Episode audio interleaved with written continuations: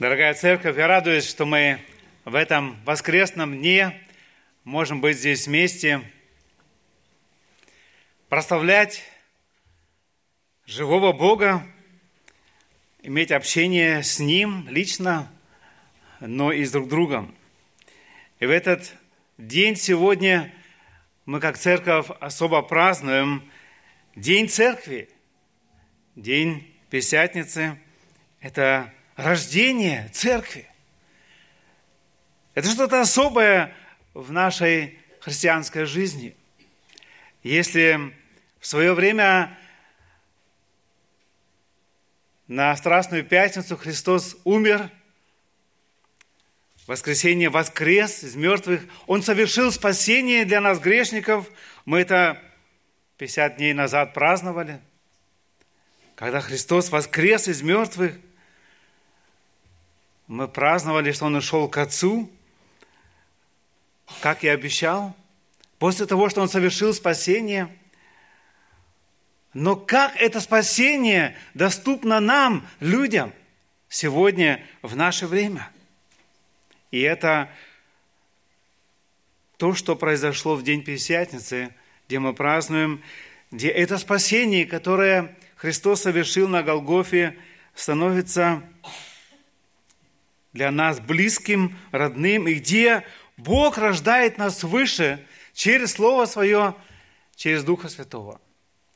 И это очень важный момент в жизни каждого христианина, потому что без Пятидесятницы, без этого дня недоступно нам прощение или это новая жизнь.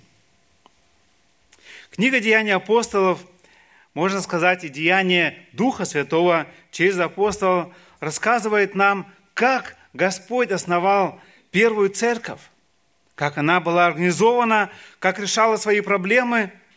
Община верующих началась с веры в распятого и воскресшего Христа и силу Духа Святого, который дал им способность к свидетельству любви и к служению – Церковь возникла и росла не своей собственной силой или энтузиазмом. Учеников вдохновлял Святой Дух. Он был утешителем и наставником, который был послан во исполнение обещания, когда Иисус вознесся на небо. Он это предсказал, как мы только что уже читали и слышали – Книга Деяний представляет историю живой, растущей общины, верующих от Иерусалима до Сирии, Африки, Азии и Европы. И в первом веке она распространилась от христиан из иудеев до христиан и язычников. И история говорит, что минимум 39 городов было и 30 стран, где провозглашалось Евангелие совершалось то, что Христос предсказал, как мы же только что слышали, Деяние 1.8. Книга Деяний начинается с рассказа о шествии Святого Духа и начале проповеди Евангелия Иисуса Христа.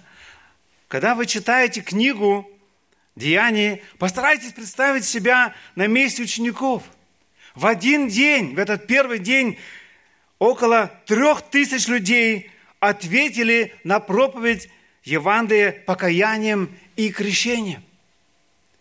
Если в том городе в свое время было около 30 тысяч жителей в Иерусалиме, конечно, много гостей еще, но процентуально это была огромная масса, которые только уверовали и крестились.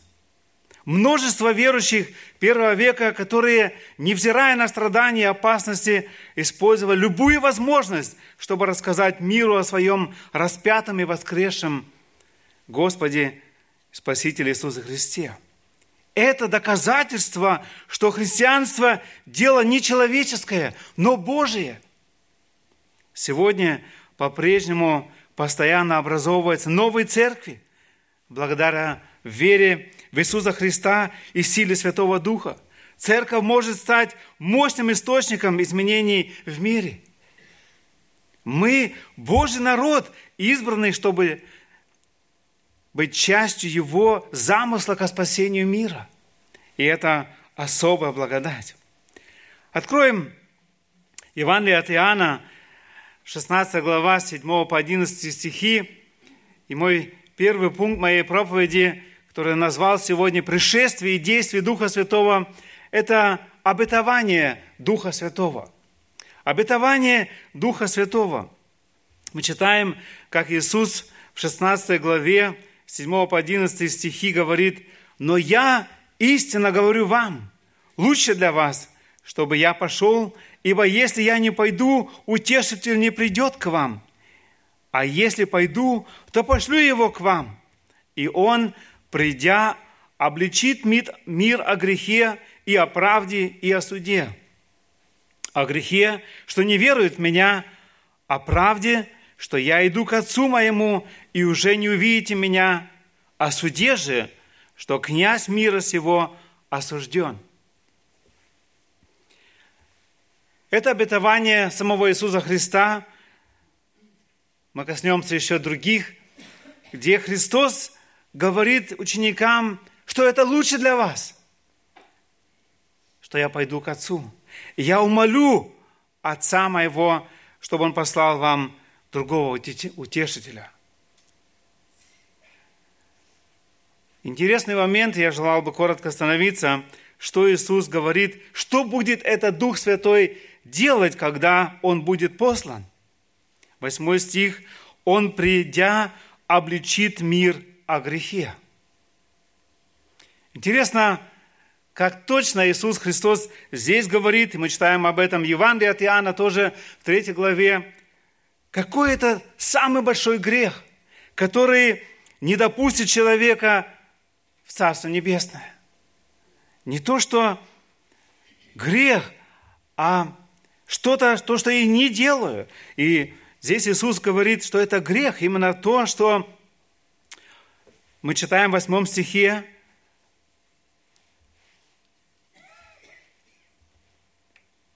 что это именно грех, что не верует в меня. Не верует в меня. Это тот грех, за который человек идет в ад – если не поверит, что Иисус Христос есть Спаситель мира. Просто не принятие Его – это самый-самый большой грех. Мы читаем дальше о правде. Он обличит Дух Святой. О правде. О какой правде идет речь? Спасение совершено. Я иду к Отцу, Христос говорит, моему. Это правда, что спасение уже совершено в то время, когда Христос говорил, еще оно не было совершено, но перед Ним оно уже было реально, актуально. Для нас сегодня это правда. Спасение совершено. О суде же, что князь мира осужден. И тоже в то время Иисус еще не был распят. Еще он не был осужден, но Христос говорит это настолько что это уже как будто совершилось. В Иисусе победа. Князь мира осужден. Он еще действует сегодня в этом мире, но он уже осужден. Победа в Иисусе Христе. И мы можем радоваться этому. Еще раз, о грехе Дух Святой обличит, и о правде, и о суде. Это делает он до сегодняшнего дня. Но еще что-то очень важное Иисус предсказал, и это Иоанна 14, глава 16-17 стихи. «И я умолю Отца, и даст вам другого утешителя, да пребудет с вами вовек, Духа истины, которого мир не может принять, потому что не видит Его и не знает Его, а вы знаете Его, ибо Он с вами пребывает и в вас будет. Очень интересно, как Христос точно здесь это говорит. В Ветхом Завете Дух Божий, Дух Святой пребывал на пророках, царях и даже на учениках Он пребывал. Смотрите, здесь 17b, последнее полустишее, он говорит, ибо Он с вами пребывает. В то время, когда Христос это говорит, Он еще пребывал на них, и вас будет. Когда это будет? С дня Пятидесятницы Дух Святой не только на учениках, но Он в вас будет. После Дня Пятидесятницы Дух Святой не только на учениках или на тех, кто верит в Бога, но Он в них будет.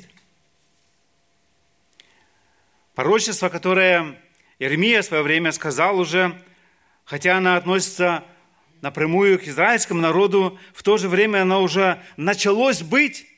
Иеремия, 31 глава, 34, 33-34 стихи. «Но вот завет, который я заключу с Домом Израилевым после тех дней, говорит Господь, вложу закон мой во внутренность их, в сердцах напишу его, и буду их Богом, и они будут моим народом.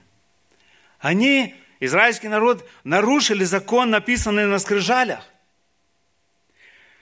Но Господь говорит, что Он напишет их на сердцах их. Новый закон, односторонний.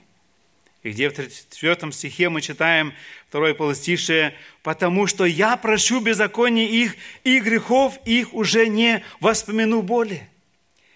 Это огромная милость, которая Бог уже в Ветхом Завете предсказал, и которая сегодня для нас доступна. И это что-то прекрасное. Этот Новый Завет, который Бог заключил – с израильским народом, где это будет еще дальше, в конечном итоге, но где он сегодня уже действует. Книга Иезекииля, следующий пророк также говорит об этом, 36 глава, 27 стих.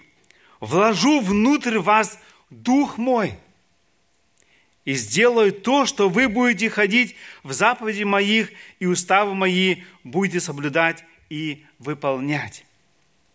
Здесь он уже говорит конкретно, более точно еще, вложу внутрь вас Дух мой и сделаю то, что вы будете ходить в заповедь моих.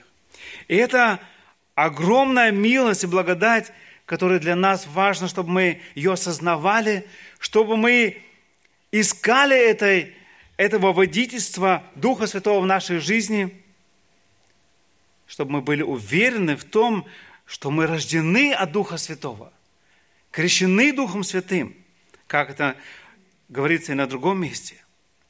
Последнее обетование о послании Духа Святого перед этим явлением мы читаем уже в Деянии апостолов, 1 глава, с 4 по 5 стихи. Написано Лукой как продолжение Евангелия, исторически точное повествование. Деяние 1 глава, 4 и 5 стихи. «И собрав их, то есть Иисус собрал учеников, Он повелел им, не отлучайтесь из Иерусалима, но ждите обещанного от Отца, о чем вы слышали от меня. Ибо Иоанн Креститель, ибо Иоанн крестил водою, а вы через несколько дней после сего будете крещены Духом Святым. Они не знали, что произойдет – они не могли себе точно представить, что это такое, но они осознавали, что Христос сказал, чтобы они ждали, чтобы оставались в Иерусалиме. И это послушание, это они реально жили. И мы читаем об этом, как они были вместе. Они не могли себе представить также, что Христос сказал несколько минут, возможно, спустя, в восьмом стихе первой главы Деяния апостолам, но вы примете силу. Как это будет выглядеть? Когда сойдет на вас Дух Святой, и будете мне свидетелями в Иерусалиме и во всей Иудее и Самаре и даже до края земли. Мы читаем первой главе об этом, как они были вместе, ученики, как они выбрали Матфея кроме их одиннадцати, потому что Иуды не было, они видели, что это так должно было быть. Мы видим, что были Мария, мать Иисуса вместе с ними, братья его были, и много других учеников. И мы считаем, что их было около 120 человек вместе. Но они пребывали вместе в молитве и ждали, что этот обещанный Дух Святой, как мы говорим сейчас в этом первом пункте, обетование Святого Духа, они ждали Его, что Он придет, потому что Господь это предсказал. Второе, то, что мы видим здесь, это сошествие Святого Духа. Здесь мы уже открываем вторую главу Деяния апостолов. Я читаю первые четыре стиха. «При наступлении Дня Пятидесятницы все они были единодушно вместе. И внезапно сделался шум с неба, как бы от несущегося сильного ветра, и наполнил весь дом, где они находились. И явились им разделяющие языки, как бы огненные, и почили по одному на каждом из них. И исполнили все Духа Святого, и начали говорить на иных языках, как Дух давал им провещевать.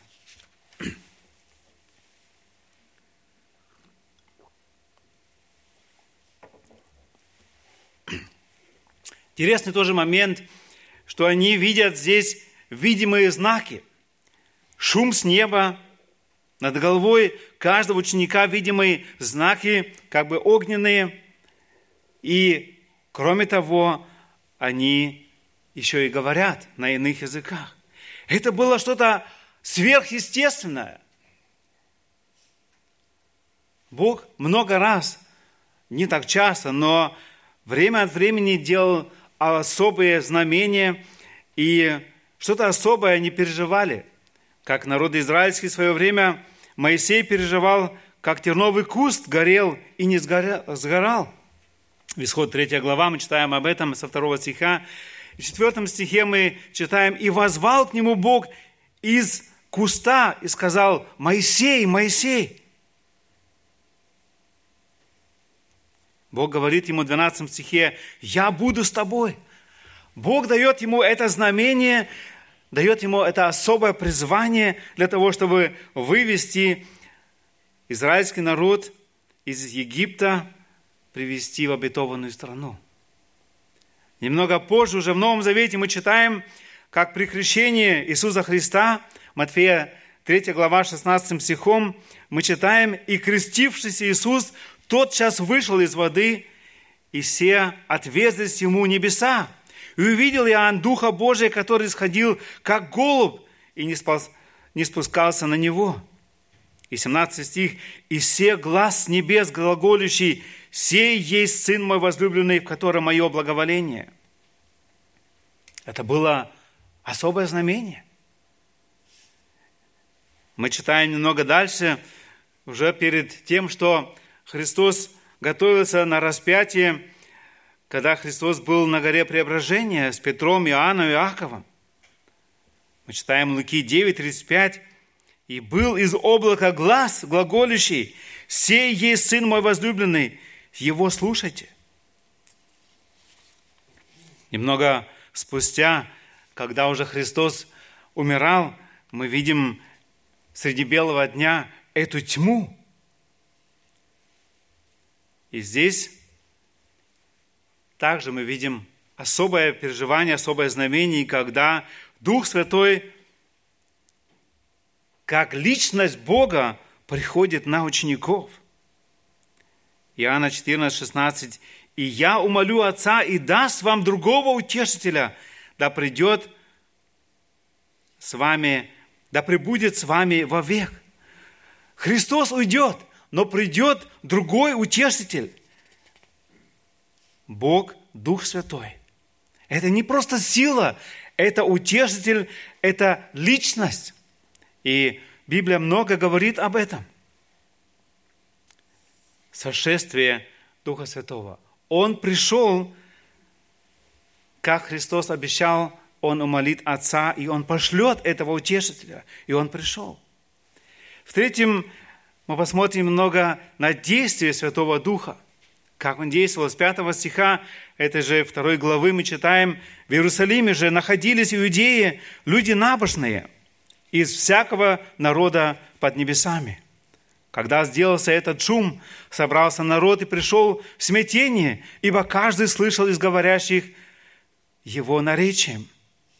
И все изумлялись и дивились, говоря между собой, сии говорящие, не все ли галияне? Как же мы слышим каждый собственное наречие, в котором родились? Парфяне и медяне, и еламиты, и жители Месопотамии, Иудеи и Каппадокии, Понта и Асии, Фригии и Памфилии, Египта и частей Ливии, прилежащих к Киринене, и пришедшие из Рима, иудеи и прозелиты, критяне и рамитяне, слышим их нашими языками, говорящих о великих делах Божьих.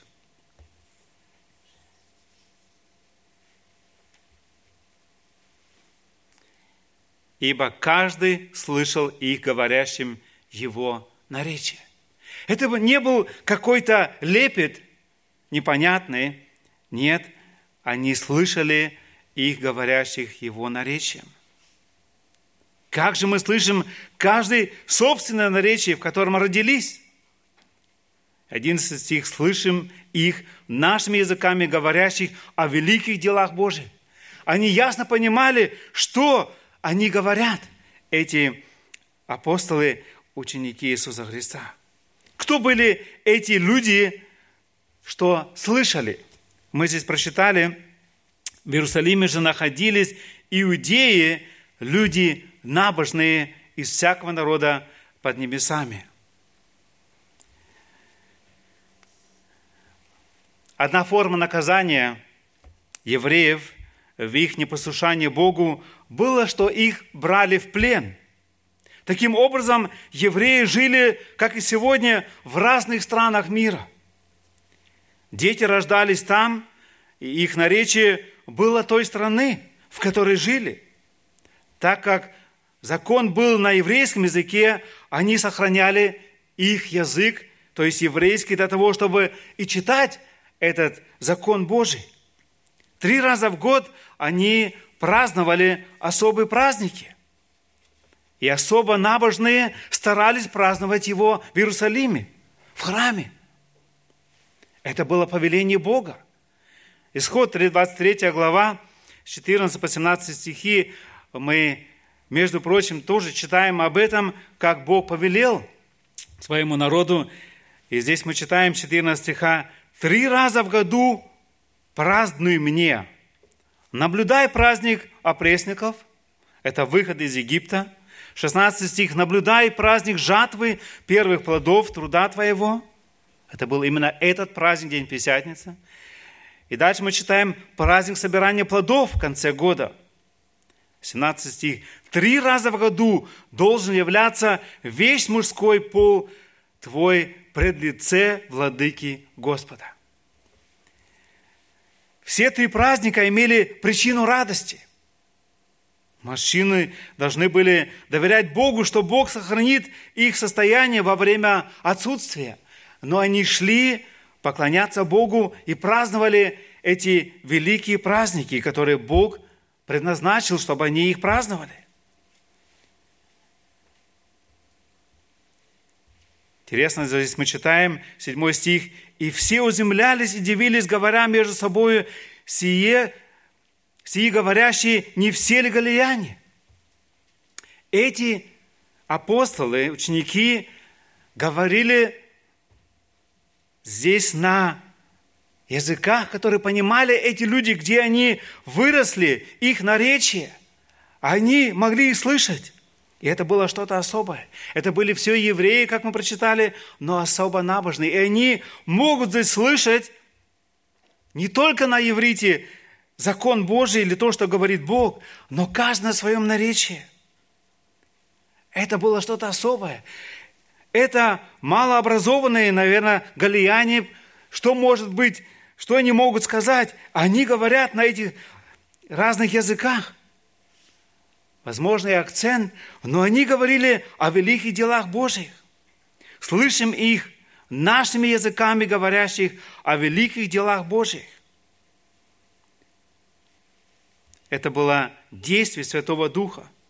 оно обличало, как мы уже слышали, о грехе, что не уверовали в Него, о правде, что спасение совершилось. Ученики говорили об этом.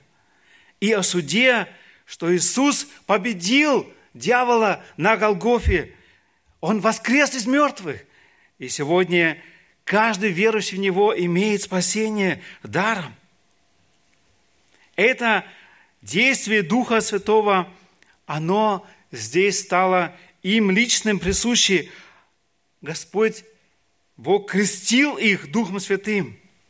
Это возрождение свыше. Мы также называем крещение Духом Святым возрождение через Слово Божие, для того, чтобы это семя упало на добрую почву и через Духа Святое рождает нас свыше и дарует нам спасение. Можно сказать, может еще, что значит это крещение Духом еще, может больше, или на другом месте, что апостол Павел говорит, 1 Коринфянам 12 глава, с 11 по 13 стих. Может, кто-то, кого-то смущает сегодня, есть различные заблуждения, лжеучения о учении Духом Святым. Здесь апостол Павел однозначно говорит, что является этим крещением Духом Святым. 1 Коринфянам 12, 12, 13. «Ибо как тело одно, но имеет многие члены, и все члены одного тела, хотя их много, составляет одно тело, так и Христос. Ибо все мы одним духом крестились в одно тело, иудеи или елены, рабы или свободные, и все напоены одним духом. Это именно то, что Павел говорит именно и в Ефесянам. Можно также открыть первую главу. Ефесянам первая глава, 13-14 стихи.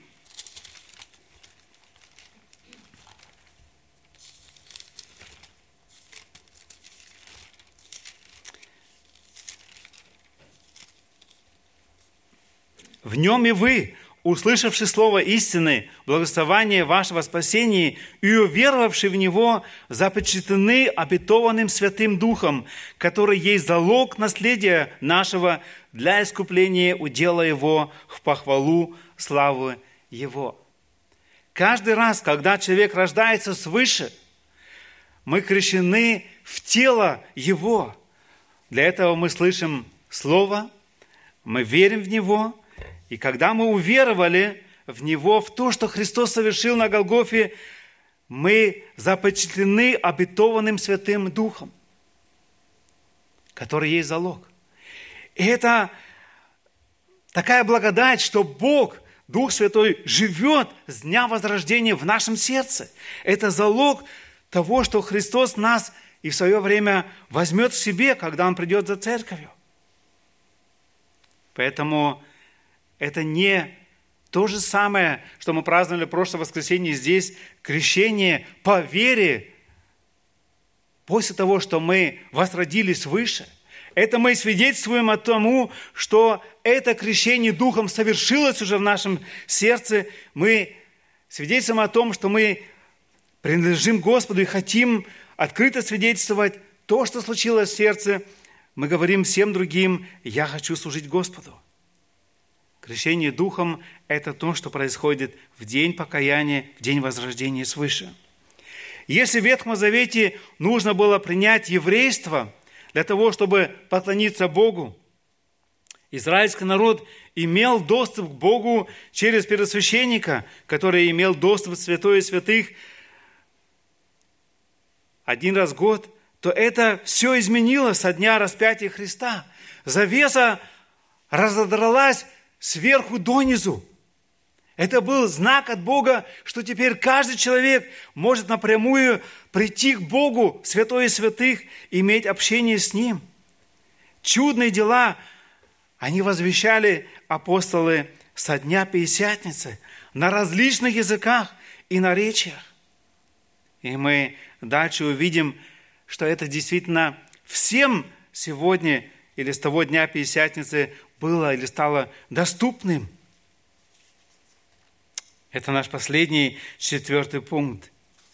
исполнение слова, сказанного о Духе Святом. Петр поясняет, ибо теперь то совершилось, что было предсказано. Читаем вместе с 12 по 21 стихи Деяния апостолам, 2 глава.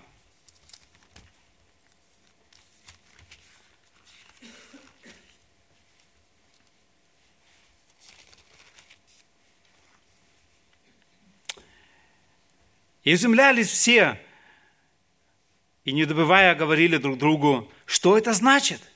А иные насмехались, говорили, они напили сладкого вина. Петр же, став с одиннадцатью, возвысил голос свой и возгласил им, «Мужи иудейские и все живущие в Иерусалиме, сие да будет вам известно, и внимайте словам моим. Они не пьяны, как вы думаете, ибо теперь третий час дня. Но это есть про предреченное пророком Иаилем.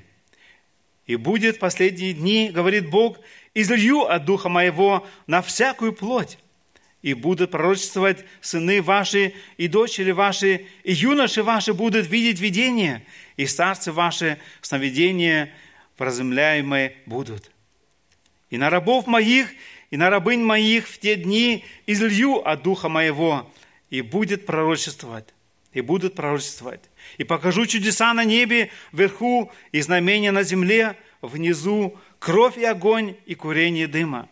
Солнце превратится во тьму, и луна в кровь, прежде нежели наступит день Господень, великий и славный. И будет, всякий, кто призовет имя Господне, спасется. Петр поясняет, когда их обвиняет и думает, что они напили сладкого вина, он говорит, что это третий час дня, то есть 9 часов утра, и что это невозможно, чтобы они уже были пьяны от вина. Он дальше поясняет, это есть предреченное пророком Иаилем. Пророки призывали народ к покаянию в связи грядущих судов. Они всегда говорили, покайтесь, поэтому, потому что суд грядет – Пророк Иаиль имел видение, что перед судом будет еще благодать. И он здесь, если мы подкроем Ииля, 2 глава, с 28 по 31 стихи, здесь он говорит, «И будет после того, излью от Духа Моего на всякую плоть, и будут пророчествовать сыны ваши и дочери ваши». Читаю только до этого места пока и будут после того пророчествовать. То есть излью от Духа Моего на всякую плоть и будут пророчествовать. Это обетование, Петр говорит, что оно совершилось, и это то, что вы видите сейчас, он говорит всем слушающим.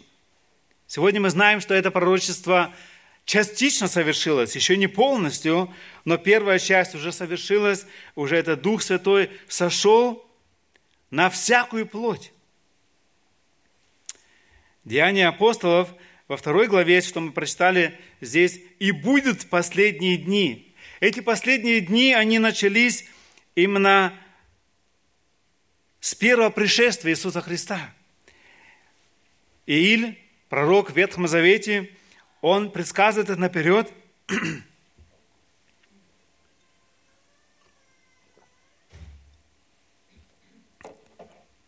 Он предсказывает это пришествие Иисуса Христа. Он говорит о том, что Христос придет. Пророки часто видели это пришествие Христа как, как воедино. Они не видели, что это тайна церкви или это время язычников еще между этими двумя гора, горами, если сказать, эти, эм, эти высоты гор. Они не могли это видеть. Они видели, что это как будто одно и то же. Все произойдет. И поэтому и здесь это Иль также говорит. Но Иоанн, э, то есть Петр здесь проповедь говорит, здесь небольшая разница последние, и будет последние дни. Ииль говорит, и будет после того. Здесь это время особое, где Христос дает время язычникам, время церкви. И это пророчество, как я уже сказал, оно частично сбылось. И будет после того излью от Духа Моего на всякую плоть. Если мы уже говорили, что в еврейском народе надо было, или человек должен был принять еврейство для того, чтобы поклоняться Дому Богу, то здесь это пророчество «излью от Духа Моего на всякую плоть». И сегодня каждый человек может прийти к Богу и может получить спасение. Иоанн Креститель, он был последним пророком Ветхого Завета, но уже, можно сказать, его действие уже было уже в начале Эм, то есть уже описывается в Новом Завете его действий. Читаем, как он говорит об этом. Луки 3 глава 16 по 17 стихи. Иоанн всем отвечал, «Я крещу вас водою, но идет сильнейший меня, у которого я недостоин развязать ремень обуви, он будет крестить вас Духом Святым и огнем» лопата его в руке его, и он очистит гумно свое и соберет пшеницу в житницу свою, а солому сожжет огнем неугасимым. Иоанн Креститель говорит здесь, как пророчество, что тот, кто идет за ним, которому он готовит путь, он сильнее его, и он будет крестить вас Духом Святым. Интересно, что Иисус Христос, когда ученикам, как мы сегодня уже прочитали в первой главе 4-5 стихи, Он говорит, чтобы вы оставались вместе, ждали, и что придет Дух Святой, которым они будут крещены. Иисус не говорит дальше, что будет крестить и огнем. Иоанн здесь, креститель, говорит, что Он будет крестить вас Духом Святым и огнем. Что же это значит? Если мы внимательно прочитаем и в контексте читаем это слово, он видит именно Иоанн Креститель как пророк. Это второе пришествие, именно то, что будет совершено еще дальше. Мы читаем здесь 17 стих, «Лопата его в руке его, и он очистит гумно свое, и соберет пшеницу в житницу, то есть тех, которые крещены Духом Святым, а солому сожжет огнем неугасимым. Это очень важное место для нас сегодня понимать, что это время благодати сегодня, в котором мы живем, что важно, чтобы мы были крещены Духом Святым, чтобы мы имели эту уверенность, что я спасен. Это особое время благодати сегодня, в котором мы живем. Иисус Христос крестит нас в свое тело – как мы уже прочитали только что 1 Коринфянам 12 глава. Второе крещение, то, что Иоанн здесь называет, Иоанн Креститель называет тоже крещением погрузить в озеро огненное. Он здесь говорит, Он будет крестить вас Духом Святым и огнем. Это пророчество, которое еще будет для всех тех, кто не примут спасение – это тоже погружение. И мы можем открыть для лучшего пояснения Откровения 20 глава с 11 по 15 стихи, где последний апостол, который еще жил, который, можно сказать, это то, что еще будет, Бог ему открыл, Господь ему открыл, и он пишет нам таким образом Откровение 20 глава с 11 по 15 стихи. «И увидел я великий белый престол, и сидящего на нем, от лица которого бежало небо и земля, и не нашлось им места. И увидел я мертвых, малых и великих, стоящих пред Богом, и книги раскрыты были, и иная книга раскрыта, которая есть книга жизни – и судимы были мертвые по написанному в книгах, сообразно с делами своими, Тогда отдало море мертвых, бывших в нем, и смерть и ад отдали мертвых, которые были в них, и судим был каждый по делам своим. И смерть и ад повержены в озеро Огненно. Это смерть вторая. И кто не был записан в книге жизни, тот был брошен в озеро Огненное. Это то, что Иоанн Креститель, когда крестил Иисуса Христа, предсказал, что этот Иисус Христос, который идет за Ним, который сильнее Его, Он будет крестить вас Духом Святым и огнем. Первое – это рождение свыше, это новая жизнь с Ним. Но второе – для тех, кто не примет эту благодать, их ждет погружение в озеро огненное. Дал бы Бог нам милость, каждому из нас сегодня поторопиться, искать этого спасения, если ты сегодня еще не уверен. Это есть предреченное Иилем, Иоилем. Петр проповедует. «Илью от Духа Моего на всякую плоть». Сегодня каждый из нас имеет эту возможность поверить в то, что Христос совершил на Голгофе. Он призывает этого. И то, что ты сегодня здесь находишься, это милость Божия. 21 стих – это то, что сегодня еще действует и сегодня реально из этого пророчества, которое Ииль писал в свое время и которое отчасти уже мы переживаем, как я сказал, первая часть стиха, и можно сказать, конец этого пророчества Ииля. «И будет всякий, кто призовет имя Господне, спасется». Это предложение сегодня реально –